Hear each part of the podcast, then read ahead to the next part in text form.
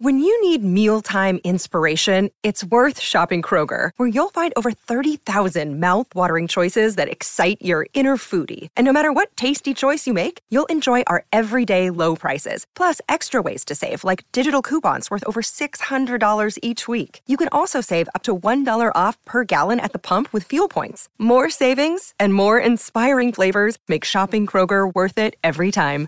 Kroger, fresh for everyone. Fuel restrictions apply.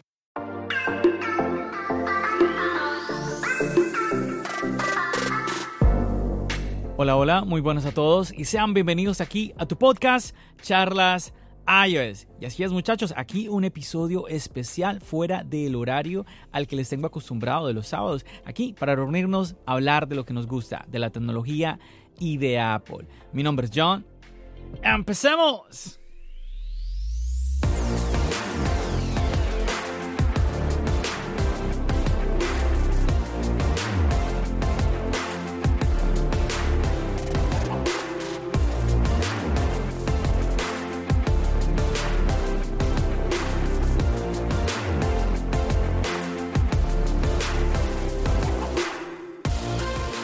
Bueno, y quizás te estés preguntando, John, ¿cómo así un episodio a mitad de semana? Eh, recordemos que el horario al que los tengo acostumbrados para Latinoamérica son los días sábados entre la tarde y la noche y para España ya lo que es el domingo en la mañana. Pero pues a veces grabo uno que otro episodio durante la semana y esta ocasión tenía yo que hacerlo. ¿Por qué chicos? Porque tenemos a pocos días estaremos disfrutando de la nueva keynote de Apple, la WWDC de este año. Para los que no estén muy enterados, este evento es uno de los eventos fijos que tenemos junto al del iPhone, que el del iPhone es generalmente en el mes de septiembre. Esta WWDC, chicos, es donde está enfocada enfocada, sí, no estoy diciendo que sea solamente, pero enfocada en los software, en los sistemas operativos de nuestros dispositivos. Entonces vamos a ver obviamente actualizaciones de iOS, de iPadOS, de macOS, de tvOS, etcétera, etcétera. Y en este episodio, chicos, me gustaría sentarme aquí a charlar contigo unos minutos para hablar sobre ¿De qué se va a tratar este evento? ¿Qué hay? ¿Qué se está diciendo por ahí? ¿Qué están hablando los rumores? ¿Qué está diciendo por ahí? No sé, John Prosser habrá dicho algo, Mark Goodman, Min Kuo. Vamos a ver qué, qué tenemos o qué se está comentando fuertemente nuevamente en el mundo de los rumores. Y bueno, vamos a empezar hablando sobre, pues usted ya sabe que este evento va a ser este lunes 7 de junio. Empezará a las 10 de la mañana para ellos en Cupertino, pero por ejemplo para este lado del país, aquí en Nueva York, será a la una de la tarde. Para ustedes que me están escuchando en España, 7 de la tarde. Así que ahí acomoden sus horarios, acomoden su agenda para que pues no se van a perder de este evento. O si no les va a tocar hacer como yo, que me desaparecí en el, en el evento pasado de la CERTAC, me desaparecí del internet, me desconecté de todo el mundo para al siguiente día que yo sabía que iba a poder verlo, pues ahí poder disfrutarlo. Y bueno, no fue, fue no fue tarea fácil, pero bueno, la, la pasé muy bien, fue una experiencia divertida. Quizás más de uno de ustedes me acompañó por Instagram en esa reacción que yo tuve a ese evento. O si no, seguramente usted vio el video en YouTube. Y nuevamente, fue, yo la pasé muy bien eh, viendo este evento y vamos a hacer la misma actividad. Este lunes, pues yo espero, creo que sí voy a poder estar para este evento, sí lo voy a poder ver en el horario que es. Y pues voy a estar ahí a la una de la tarde hora de Nueva York conectado por Instagram para los que me quieran acompañar. Me encantaría pues disfrutar con ustedes de este evento y pues seguramente me animaré a hacer un video también para YouTube. Entonces para que usted esté ahí eh, viendo cómo es un poquito el detrás de cámaras, viéndome ahí grabar para esta plataforma. Ahora, como es de esperarse, ya lo hemos comentado, este evento va a ser online. Sí, no va a haber prensa, no va a haber una presencia física, es un, es un evento pregrabado, como sucedió en el año pasado. Recordemos que por la situación que se está viviendo en el mundo, a pesar de que haya vacunas y todo esto, chicos, Hay que tener cuidado con esto porque a pesar que haya vacunas, nuevamente no quiere decir que pues la pandemia se haya ido o que el que está vacunado no le vaya, no le vaya a dar la enfermedad. Entonces, eh, pues Apple continúa. Apple es muy cuidadosa con este tipo de medidas y aquí lo tenemos. Entonces, el evento va a ser online. Para ustedes que me han acompañado en el canal de YouTube, ustedes ya saben cuando los llevo a las Apple Store, pues ya saben que pues tienen medidas todavía, medidas estrictas en cuanto a la presencia de clientes en las tiendas. Usted tiene que pedir cita para poder entrar. Es otro, es otro sistema. Y bueno, esperemos que obviamente en algún momento todo esto pueda definitivamente cambiar. Ahora, ¿dónde usted va a poder disfrutar de este evento? Está muy fácil. Lo puede buscar si quiere en YouTube. Recordemos que Apple también tiene su canal de YouTube. Ahí está. Y también desde la página web. Ahí directamente usted lo va a poder disfrutar. O si usted tiene Apple TV, también puede verlo por ese lado. Así que tiene varias opciones, muy, muy, muy fácil para que no se pierda de este evento online. Así que es de esperarse una calidad de producción muy alta, con una bellísima videografía de parte de Apple, del Apple Park y todo esto, con diferentes escenarios, transiciones, muy, pero muy, muy, muy bien hecho. Y quizás usted esté pensando, John, es que no se está diciendo mucho sobre lo que va a venir en, esta keynote, es muy raro. Sí, lo que sucede es que como es software, es el sistema operativo, no es hardware, es más eh, sencillo para Apple o es más difícil para la gente que está como buscando la manera de saber por anticipado qué va a suceder en, en, los siguientes eventos, en los futuros eventos de Apple. Es más complicado para estas personas llegar a este tipo de información ya que para Apple es más sencillo guardarlo todo, guardar todo lo que va a venir en cuanto al sistema operativo. Por esto es que para muchos este evento es muy especial y es muy emocionante. Así que vamos a ver qué nos va a traer. Mucha gente pues obviamente está pendiente de iOS 15 porque pues es el sistema operativo del iPhone. El iPhone es el dispositivo estrella. Pero yo, yo pienso que este año y bueno, sobre todo el último mes, Mm, hay una especial atención hacia el iPad. ¿Por qué? Porque, pues hace, usted ya lo sabe, hace poco, pues Apple nos presentó los iPad Pro con procesador M1, un iPad que es impresionantemente poderoso. Pero el tema es que el iPad Pro del 2020, del año pasado, ya es poderoso, ya es muy, muy poderoso. Entonces aquí viene la pregunta, ¿qué vamos a hacer con este iPad Pro M1 que no vayamos a hacer con el iPad Pro del año pasado. Y es donde todo el mundo dice iPad OS tiene que ya por fin cambiar, tiene que dar un giro. Y vamos a hablar, vamos a hablar de eso un poquito. Vamos a hablar de iPad OS.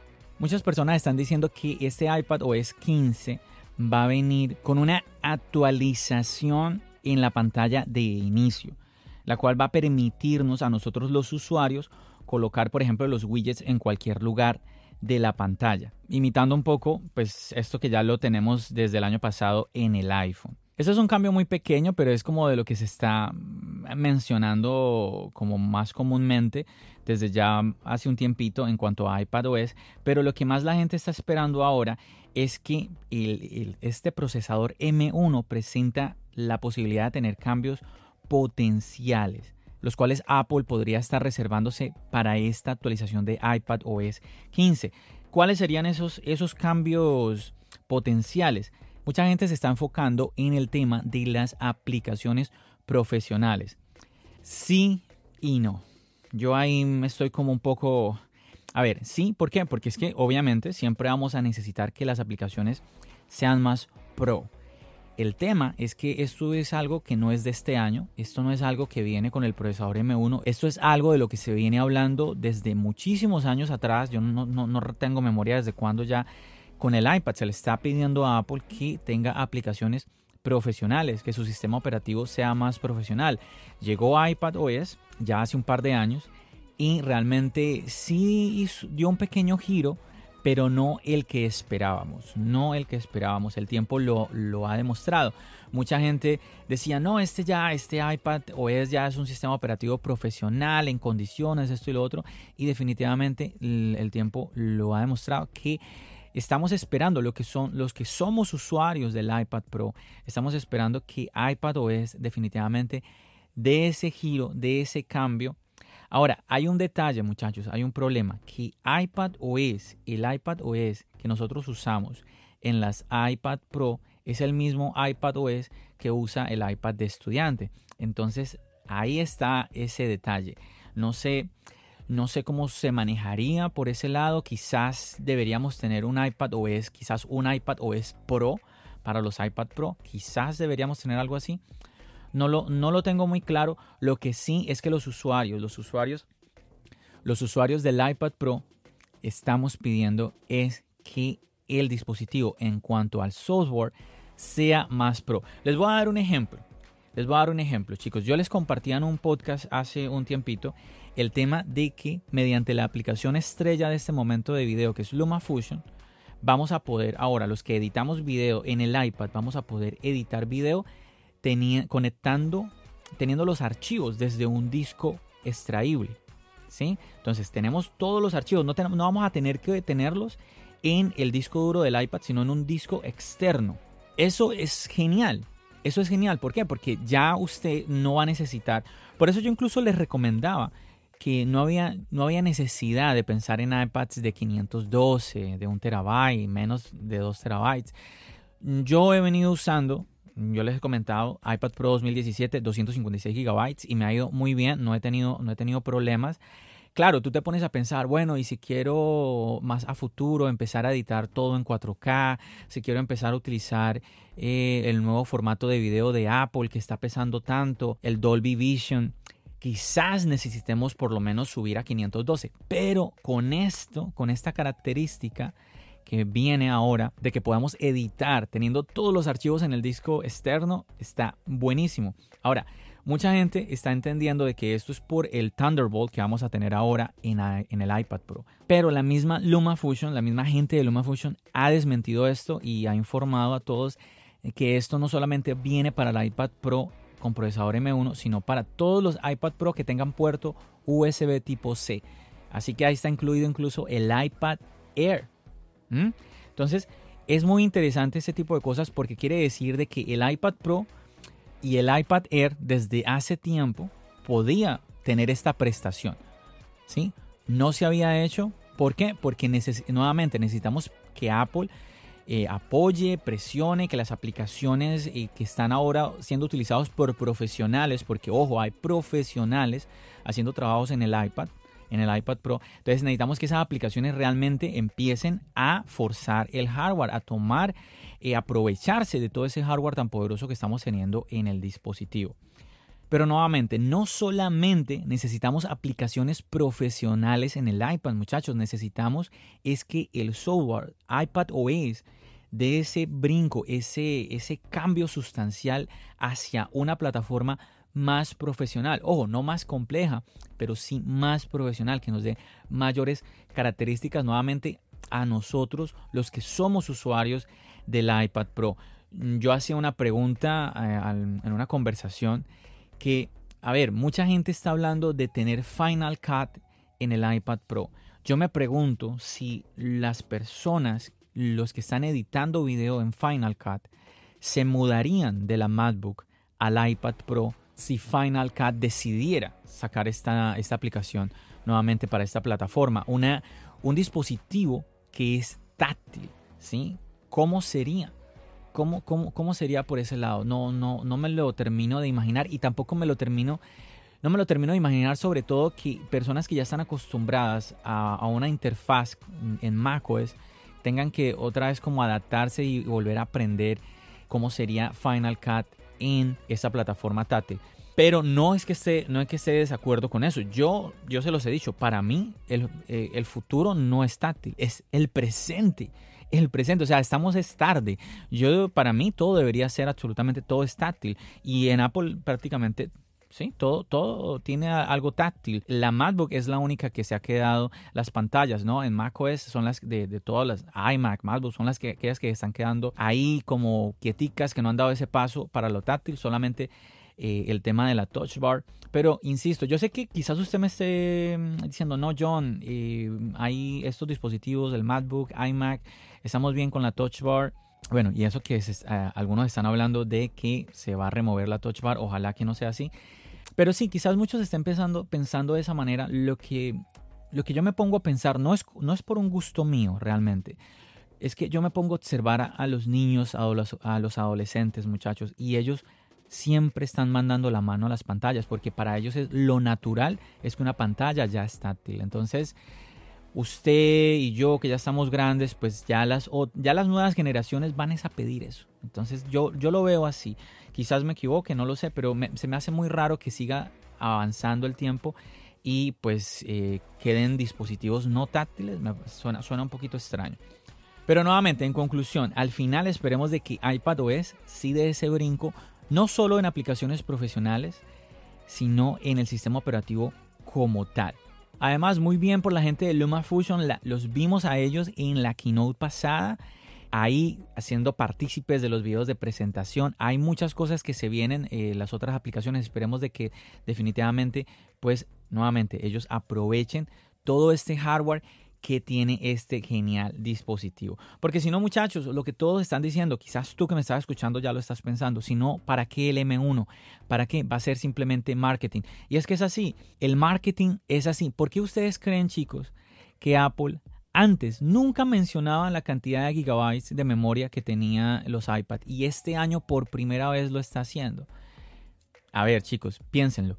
Para ustedes tener 16 gigabytes, tienen que irse a los dispositivos de 1 terabyte y 2 terabytes. Entonces digamos que si usted, si usted los llama la atención, no quedarse en los 8 gigabytes de que tienen los otros dispositivos, sino quiere ir a los 16 gigabytes de memoria, pues usted tiene que irse sí o sí por lo menos al de 1 terabyte. Entonces ese es un gancho y créanme, yo ya he escuchado gente diciendo, me compré el, del, el de 1 terabyte para tener los 16 gigas de memoria. Entonces colazo, está funcionando. Es un tema de marketing y, le está funcionando a Apple porque nuevamente gente está comprando ese iPad que es costoso por nuevamente esas 16 GB.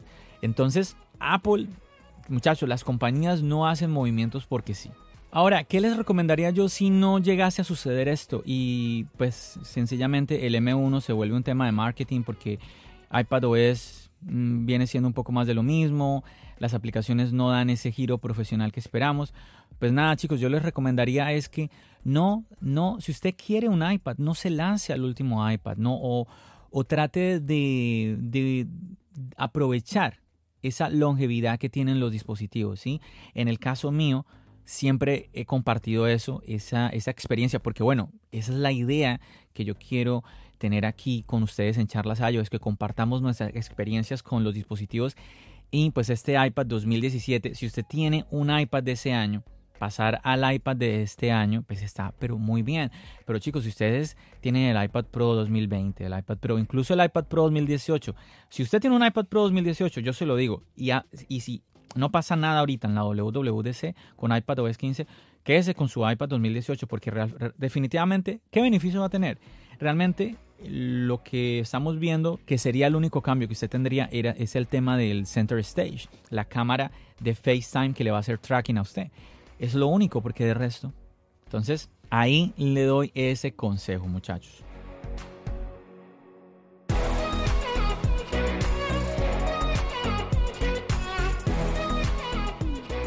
Wow, muchachos, como avanza el tiempo, pensé que me iba a, hacer, este iba a ser como un episodio bien, bien, bien, bien cortico y ya todos los minutos que llevo, como ya 20 minutos y solo he hablado del iPad prácticamente.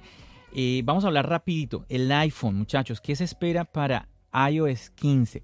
Bueno, lo que más está hablando es sobre las notificaciones, que vamos a tener una como nuevas formas de administrar estas notificaciones, que vamos a poder establecer diferentes preferencias eh, dependiendo como del estado actual, que si estamos en el trabajo, que si estamos durmiendo o bueno, al final las podamos como que las vamos a poder personalizar de diferentes maneras. Y tendríamos como unos controles que se ubicarán en el centro de control para acceder a estas opciones y también que se esperaría un rediseño en la pantalla de bloqueo. Algo interesante, chicos, es que vamos a tener en los mensajes, vamos a poder establecer respuestas automáticas. Y es que, muchachos, espera que iMessage en iOS 15 tenga una evolución que busque como si, asemejarse mucho más tipo WhatsApp.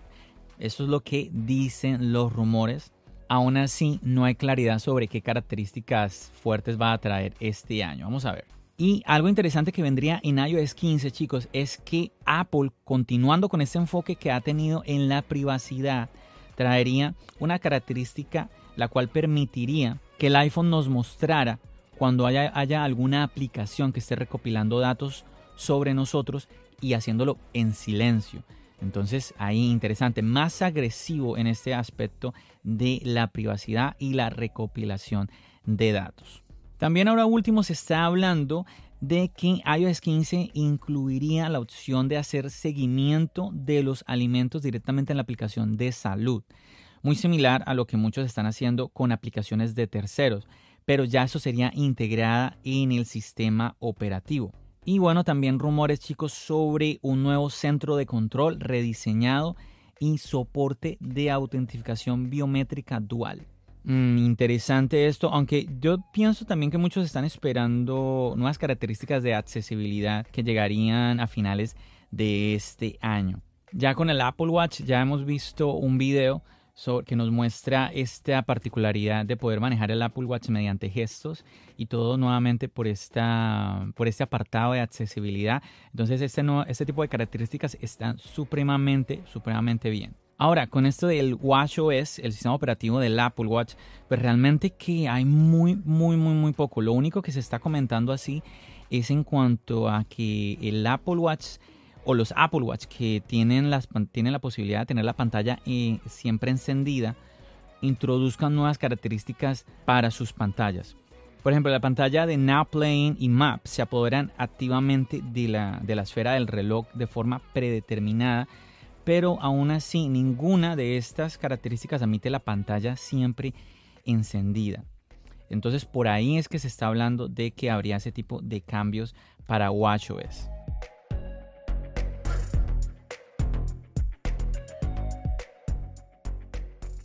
Chicos, pasemos a macOS. Uf, de macOS también muy, muy, pero muy poquita información.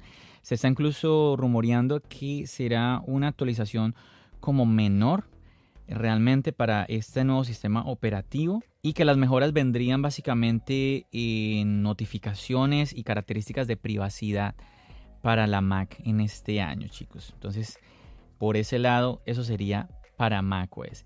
tvOS y HomePod. Este está también muy confuso, muy confuso en cuanto a lo que se pueda esperar para estas dos plataformas y más aún pues al haber descontinuado Apple el HomePod. No sabemos si va a suceder algo con el HomePod para esta WWDC. Mm, está muy, pero muy confuso por ese lado, chicos. Definitivamente que este, sobre todo este año, sí que hay, pero muy, pero que muy poca información sobre este evento. Y bueno, lo que sí yo creería, vamos a hablar de algo, de algo sí un poquito más fuerte, es está hablando de una nueva MacBook Pro. Ahí está, muchachos. Hardware. ¿Sí? Porque yo sé que nuevamente este evento mm, se acostumbra a que el enfoque sea, no, y es así, el enfoque es en el sistema operativo, pero no quiere decir que no se pueda presentar hardware. Y es que chicos, John Prosser ha confirmado que tendremos un MacBook Pro para este evento. Vamos a ver, ¿qué dicen ustedes? ¿Se equivoca nuevamente? ¿Se va, se va a afeitar las cejas nuevamente o qué va a pasar? No lo sabemos chicos, pero ahí está ese dato de él. Él dice que sí, él asegura que sí, vamos a ver si sí será de esa manera. Algo interesante sobre estas MacBook Pro es que pues traerían un nuevo diseño, un nuevo procesador de Apple y quizás se está hablando de pantalla mini LED, lo cual me parece que tiene sentido porque es que el iPad, el iPad está bien altico sus precios, yo pienso que sería chévere, sería chévere que sí, que esas pantallas mini LED llegaran a las MacBook. Se espera de que ese diseño, chicos, sea un diseño más plano, tipo iPad Pro, y pues tendríamos los tamaños de 14 y 16 pulgadas. Por fin entonces iríamos a las 14 pulgadas. Hay un rumor también un poco extraño, chicos, que el logo MacBook Pro se eliminará. Me parece una tontería que eliminen el, el logo MacBook Pro. Pero bueno, me llama más la atención y lo recibo con alegría el hecho de que se espera que los puertos regresen a la MacBook, puertos como HDMI y tarjeta SD. Muy, pero muy interesante que suceda este tipo de movimientos. Y este chip de Apple sería la nueva evolución del M1, sería un posible M1X, según Bloomberg lo que ha informado. Para usted que me está escuchando y usted sí entiende muy bien, muy bien cómo está construido los procesadores, este contaría con un diseño de 10 núcleos, con 8 núcleos de alto rendimiento y 2 núcleos de alta eficiencia. Y ofrecería dos variaciones, una con 16 núcleos de GPU y otra con 32 núcleos de GPU. Ahí está interesante esas opciones.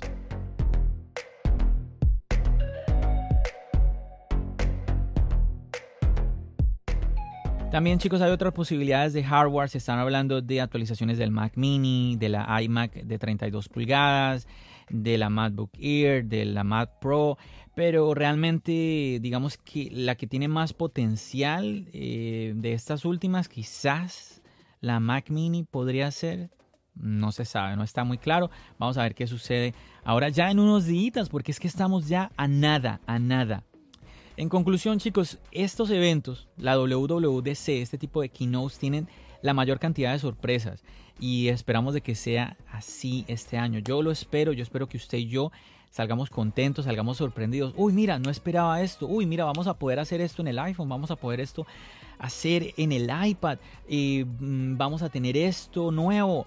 Y chicos, oh, otro detalle.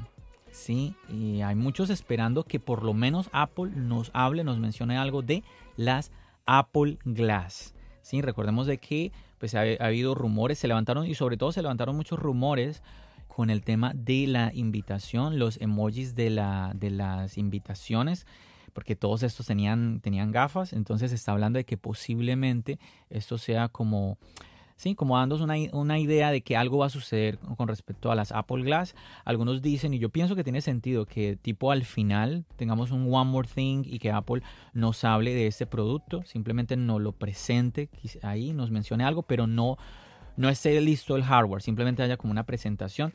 Y creo recordar ahorita que estoy grabando este podcast para ustedes muchachos, creo recordar que John Prosser habló de esto el año pasado, de que él aseguró que inclusive en su canal él, mostró un video donde mostraba cómo eran las Apple Glass y todo esto.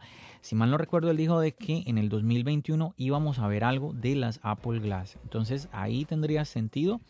Vamos a ver qué sucede con eso también.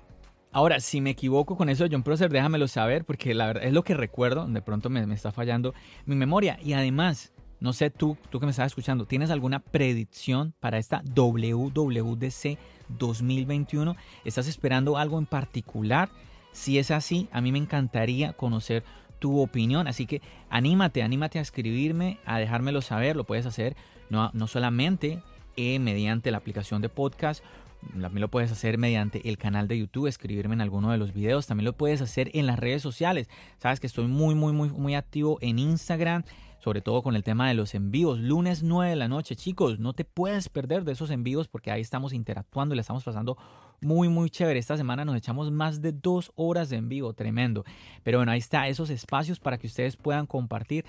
Ya, yo de verdad que me la paso muy bien, chicos, sobre todo en ese, en ese tipo de espacios donde podemos interactuar, en que yo puedo eh, leer un mensaje de ustedes. Eso está genial. Y además de que varios de ustedes se animan a conectarse en los en vivos y ahí están en video charlando. No, es que definitivamente está buenísimo. Ahí está la invitación, muchachos.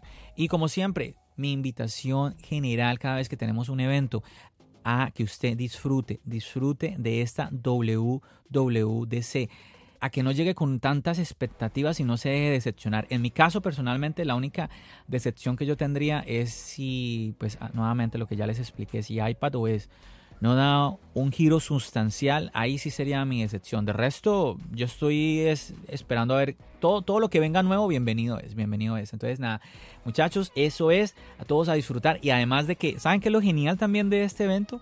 Es que ni usted y yo tenemos que pagar para tener lo nuevo que nos van a presentar. Todo lo que nos van a presentar lo vamos a poder tener gratuitamente. Van a ser actualizaciones para el dispositivo. El, el dispositivo que tú ya tienes en este momento va a venir una actualización y vas a poder disfrutar de esa actualización. Ahí está supremamente bien. Si tú tienes un dispositivo, si por ejemplo tu iPhone, tu iPhone digamos es un 6S o inferior, que se espera de que el iPhone 6S no actualice este año, que podría actualizar. Chicos, recuerden que según los números, el iPhone 6S no debió haber actualizado a iOS 14, pero a Apple ellos quisieron que sí. Entonces ahí está. ¿Qué puede pasar este año? Lo normal es que no, pero al final Apple hace lo que quiere. Entonces, vamos a ver qué sucede. Si usted está en ese dispositivo y no llegase a actualizar, igual usted no se preocupe, muchachos.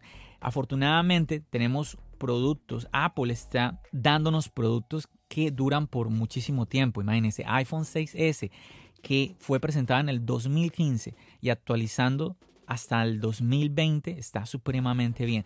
Vamos a ver qué sucede este año. Nuevamente, eh, lo normal es que no actualice. Cinco años de actualizaciones está muy bien.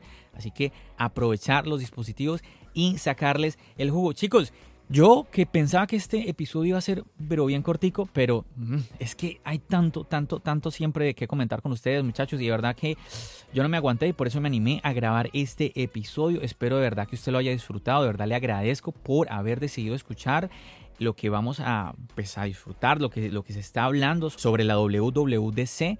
Le agradezco que se haya aguantado todo este episodio, que me haya escuchado, que lo haya compartido conmigo, ¿verdad? Muchísimas gracias.